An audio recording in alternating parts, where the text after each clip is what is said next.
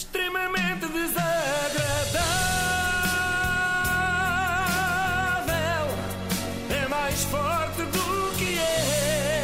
Eu hoje proponho que façamos aqui uma revista de imprensa, que é uma coisa que se usa muito, não é? Uhum. Nos noticiários e tal.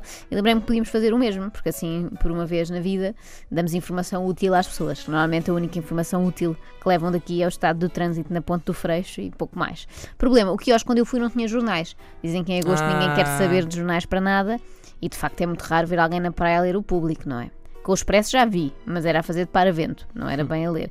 Bem, assim sendo, trouxe a leitura oficial do verão, que são as revistas cor-de-rosa, e identifiquei cinco tendências muito fortes neste tipo de publicação. Vê lá se concordas comigo, Inês. Sim. Primeira, abrir o coração. Há sempre muita Sim, gente sim. a abrir o coração nestas revistas, o que até acho perigoso. Por exemplo, nesta semana, Inês Herédia abriu o coração ao programa É Especial da SIC e falou da sua gravidez e do momento feliz que atravessa.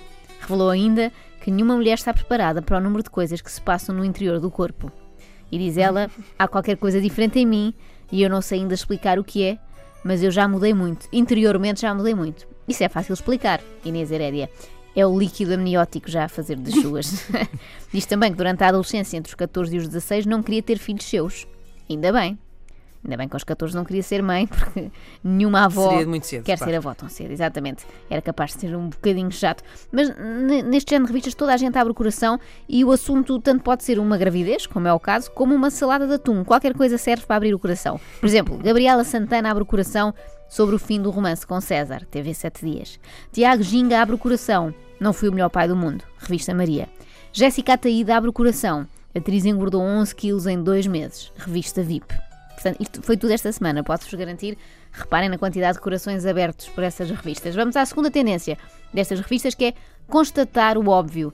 A TV 7 Dias desta semana traz uma reportagem exclusiva, dizem eles, sobre Fernanda Serrano, cheia de revelações chocantes e ilustrada com fotos igualmente chocantes. Mas chocantes, claro, sempre chocantes. Chocantes mesmo a sério. Vou-te dizer o que é que vinha na revista. Fernanda Serrano e Pedro Miguel Ramos juntos no já tradicional Areal Al- Algarvio. Segundo ponto. A atriz refrescou-se no mar enquanto conversava com a amiga. Terceiro ponto. Fernanda esteve animada enquanto Pedro passava pelas brasas. Po- Quarto ponto. Pedro foi ao banho e voltou para a toalha. Há fotos disto. Quinto ponto. Fernanda deu um passeio à beira-mar. Meu Deus, é chocante. Portanto, os jornalistas normais, digamos assim, estão tramados quando não se passa nada.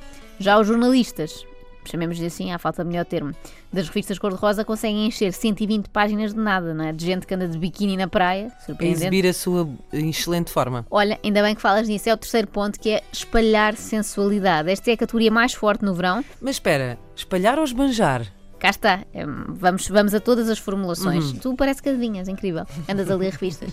Ah, porque as pessoas andam mais despidas nesta fase, não é? E assim há mais sensualidade para esbanjar. Cá está, que é outro verbo muito usado. E quem diz esbanjar diz as tais outras formulações. Vou dar exemplos das que encontrei só nas revistas deste fim de semana.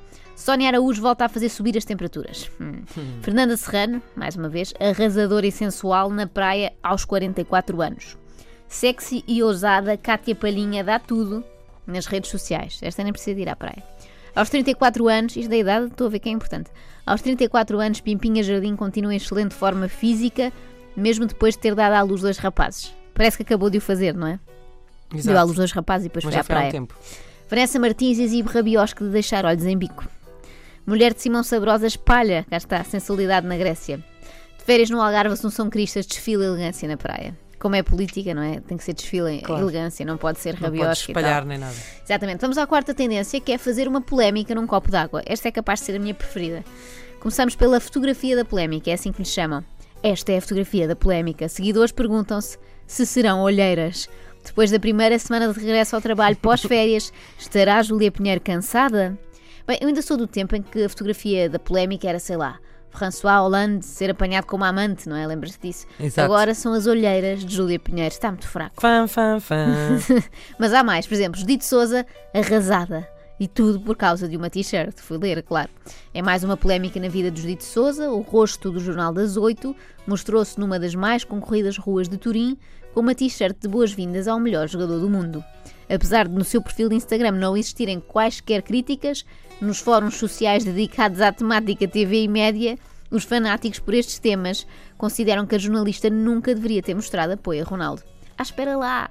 Há um ratinho num fórum que discordou Então vamos lá pôr no título jornalista arrasada. Sim, senhor, gosto. Eles próprios admitem que nas redes sociais não se passou nada. Dentro deste género, o melhor que eu encontrei foi esta, e acho que vais gostar também, Inês, que é Cabeleireiro dos Famosos faz exaltar os ânimos em Guimarães. Quem segue as redes sociais dos atores da TVI, isto é logo bom, certamente já ouviu falar de Eric Ribeiro, o famoso cabeleireiro que prepara todos os looks das estrelas da estação de Que é Luz de Baixo. Eu gosto Muito sempre bom. quando há estrelas e que é luz de baixo na mesma frase. O cabeleireiro tem sido alvo de duras críticas após ter publicado uma imagem em que surge completamente nu ao pé do que resta da muralha do Castelo de Guimarães. Parece que o resto da, da muralha caiu por causa disto. Na fotografia eh, partilhada por Eric, o hairdresser aparece apenas com umas botas de cano alto vermelhas e com as mãos a tapar o órgão genital. Apesar dos rasgados elogios que tem recebido na imagem, houve também quem não tivesse gostado da atitude do funcionário da Plural e que o tenha criticado. A parte que mais me espanta nisto tudo são os rasgados elogios. O que é que terão dito? Lindas botas? Fico na dúvida. Vamos à quinta tendência, quinta e última, e no fundo foram pioneiros nisto. Estas revistas foram precursoras do clickbait, do qual tanto se fala hoje. Mesmo antes de haver clique, já eles enganavam os leitores. Reparem nesta, chamou-me a atenção, fui logo comprar. Oito anos em coma.